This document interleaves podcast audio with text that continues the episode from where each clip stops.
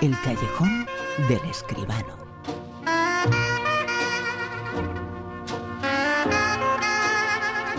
El libro es un auténtico éxito, el de Paula Hawkins, La chica del tren. Ahora llega la película La chica del tren. Es uno de los eh, filmes sobre los que hablamos esta noche con José Manuel Escribano. José Manuel, muy buenas. Buenas noches, Bruno, ¿qué tal? A veces el cine es eh, muy esperado y los libros y el cine siempre han caminado de la mano, ¿eh? Pues sí, porque cuantísimas veces de una mm, obra literaria, teatro, novela, pues eh, los guionistas eh, toman el material para una película. La historia del cine está llena de ejemplos y sigue así y será así todo el tiempo, porque naturalmente la literatura es una de las principales fuentes de inspiración del cine, sin duda. Y el último ejemplo es este, La chica del tren. Diga, ¿qué hizo aquella noche durante esas horas? No me acuerdo. Tengo lagunas.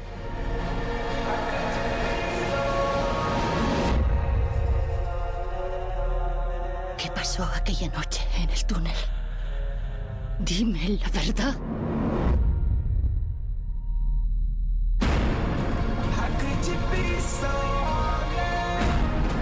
Aquella noche la vieron por la zona.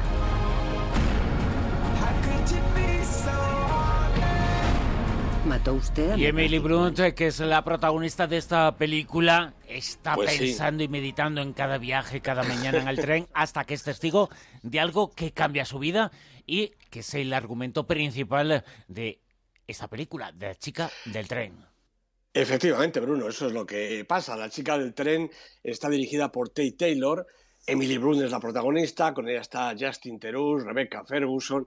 Bueno, es como estamos diciendo una adaptación, una adaptación diría yo bastante, bastante cercana a la novela, la famosa novela de Paula Hawkins. La chica del tren, como digo, está dirigida por Tate Taylor, que recordemos es el mismo director que llevó al Oscar a Octavia Spencer en Criadas y Señoras, con ese reparto femenino espectacular con Emma Stone, Jessica Chastain, Viola Davis. Ahora la protagonista es, como muy bien decías, Emily Blunt, que yo creo que es una de las estrellas más en forma del actual panorama. Ella es la protagonista, ella es Rachel, una joven con una vida muy complicada por el alcohol y por su divorcio que parece que no puede superar. Todos los días, efectivamente, toma el tren para ir a su trabajo y puede ver su antigua casa, donde su exmarido vive con otra mujer, y también otra casa, otro chalet en el que una pareja parece llevar una existencia perfecta, le da hasta envidia e incluso Rachel fantasea con esa felicidad de los desconocidos. De repente, un día, efectivamente, ve algo que la llena de confusión y a partir de ahí se adentra en una espiral de engaños y al final de misterio y de terror de la que ella misma podría ser la causante si consiguiera recordar lo sucedido. Bueno, esta puede ser la sinopsis que sigue, como digo, los pasos y también la estructura de la obra original, y eso es seguramente la primera rémora de la película. Bueno, digo seguramente porque como todo el que ve la película ha leído antes la novela, pues parte de la confusión se evita, porque confusa es y bastante premiosa también, como alargada innecesariamente. Eh, la película es que sigue el- la estructura, como digo, del libro, cada vez eh, es un personaje el que toma el protagonismo, va para atrás, va para adelante, en fin, se confunde una cosa un poquito. También tiene un cierto resultado todo esto de lejanía, que no deja empatizar con los personajes y las protagonistas, sobre todo las tres mujeres que soportan la trama alternando sus puntos de vista, como decía, es lo que necesitan que el espectador empatice con ellas. Por lo demás, bueno, pues la película es un oscuro thriller eh, convencional, de buena factura, bien fotografiado, con una estupenda banda sonora de Danny Elfman, una de las cosas mejores de la peli, en la que sobresale por la trama y por, y por las interpretaciones el trabajo a contracorriente, diría yo, de Emily Blunt, que funde en la pantalla su desesperanza, su estado mental alterado y su necesidad de salvación a cualquier precio. Y quien quiera observar y ver un hoyuelo perfecto y quien quiera mirar esos ojos eh, que hacen de profundizar, pues que se vayan a ver esta película y que se vayan a ver a Emily Blunt, que además es una gran actriz, claro. Es maravillosa, es una chica guapísima y una gran actriz. Las tres mujeres protagonistas de la película son muy guapas y Emily Blunt, aunque aquí, lógicamente, eh, no está en, en su rol habitual porque está desmejorada, está eh, pues borracha mucha parte de, de, la película, pero desde luego por debajo de todo eso está su trabajo como actriz y su belleza, que no se puede discutir. Y no se puede discutir que uno de los festivales importantes que se realizan en nuestro país es uno de los que hablamos aquí esta noche, en la actualidad, en las noticias. Hablamos del Festival de Valladolid, ¿no es así? Pues sí, así es. Acaba de empezar esta misma tarde edición número 61 de la Semana Internacional de Cine de Valladolid, la Seminci 2016. Este festival que empezó como un cine de valores humanos y religiosos y que ha ido transformándose hasta acoger ahora pues eh, grandes películas, grandes éxitos, eh, con la dirección de Javier Angulo, que yo creo que le ha dado el toque en estos últimos años.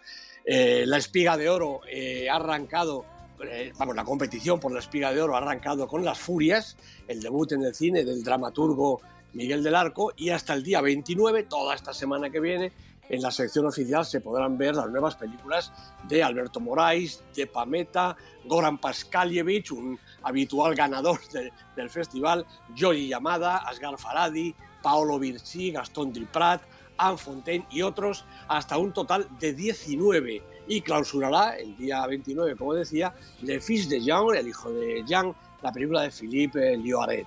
Hay también una sección oficial de cortometrajes con 11 títulos y completan la oferta las habituales secciones Punto de Encuentro, Tiempo de Historia, Seminci Joven, Spanish Cinema, con 13 películas recientes de nuestro panorama, Cine y Vino, una sección que en Valladolid gusta mucho y que muestra películas en las que el vino es protagonista y además documentales españoles y proyecciones especiales con lo último de Bertrand Tavernier y Francisco Solanas, más un ciclo dedicado a Abbas Kiarostami, recientemente desaparecido, una retrospectiva sobre Richard Linklater, el cine de Chile como país invitado y, como no, premios de honor, los premios de honor a Geraldine Chaplin y al exdirector de la Filmoteca Española, Chema Prado. Y además se va a entregar por primera vez, parece una iniciativa estupenda, la espiga Arco Iris para premiar a la película que más destaque en cuanto a la diversidad sexual y la identidad de género. Valladolid atiende al cine en todas sus facetas, siempre que sea buen cine.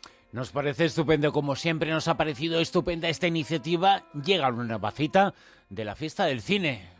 Hombre, sí, eh, ya mismo, lunes, martes y miércoles, días 24, 25 y 26, como siempre, en esta ocasión es la segunda cita del año, la fiesta del cine 2 de 2016, entradas a 2,90, me parece que aquí sí que ya no hay nada que discutir, el que no vaya al cine es porque no quiere, solamente hay que entrar en eh, la web fiestadelcine.com y ahí está toda la información y la manera de acreditarse para poder acceder a la taquilla con estas entradas a 2,90 todas las veces que uno quiera a lo largo de los tres días. Una iniciativa estupenda que ya comentaremos, pero seguro va a tener el éxito de siempre.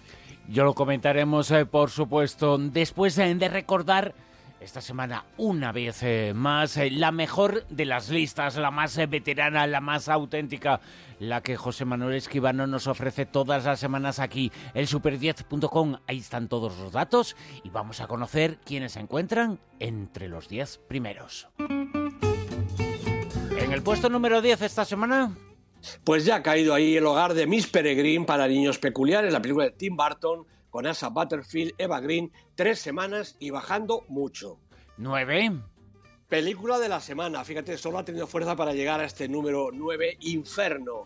La película de Ron Howard con Tom Hanks, Felicity Jones, primera semana en la lista, película de la semana está claro, ¿eh? Que Brown, eh, Dan Brown, vende más eh, libros que gente le interesan las películas basadas en sus libros, ¿no? Sin ninguna duda. La verdad es que de todas maneras esta semana Inferno tenía una competencia bestial. Pero bueno, ahí se ha quedado en el puesto 9. En el 8.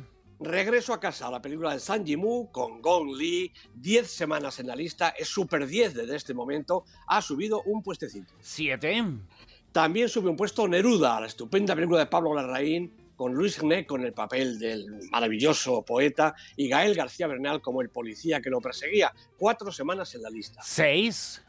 Bueno, esta no es la película de la semana, pero sigue siendo la película de la taquilla. Un monstruo viene a verme, de Juan Antonio Bayona, con Luis McDougall, Sigourney Weaver, Felicity Jones. Me parece que ha pasado ya de los 12 millones de euros de recaudación, todavía muy lejos de Mascotas, eh, que es la campeona de taquilla este año, pero de luego como película española taquilla importante. Es que lleva muy poquitas eh, semanas. En el puesto número 5... Pues otra taquilla importante, también otra película importante, El hombre de las mil caras, cuatro semanas en la lista, manteniendo la posición la película de Alberto Rodríguez con Eduard Fernández y Carlos Santos, una película estupenda. En el 4. Pues otra película estupenda, esta es de Paul Verhoeven con Isabel Huppert, Logan Lafitte, tres semanas en la lista y eh, repite la posición, él con Isabel Huppert, como digo, fantástica como siempre. Tres. Café Society, la película de Woody Allen que recupera un puestecito porque todavía sigue yendo mucha gente a verla. Jesse Eisenberg, Kristen Stewart son los protagonistas, ocho semanas en la lista. Dos. Historia de una pasión, la película de Terence Davis que cuenta la vida de la poetisa americana Emily Dickinson, protagonizada por Cynthia Nixon, una película realmente estupenda. Dos semanas en la lista, las dos aquí en todo lo alto. ¿Y cuál es eh, la película que está ahí, en todo lo alto, en el puesto número uno? Pues más alto todavía, Tarde para la ira, película de Raúl Arevalo, Antonio de la Torre, Luis Callejo, seis semanas en la lista. Esta película es favorita para todos los premios. José Manuel Esquivano, muchísimas gracias. Dentro de siete días volvemos a entrar al cine en tu compañía. Gracias a ti, Bruno. Un abrazo para todos. En Onda Cero, La Rosa de los Vientos.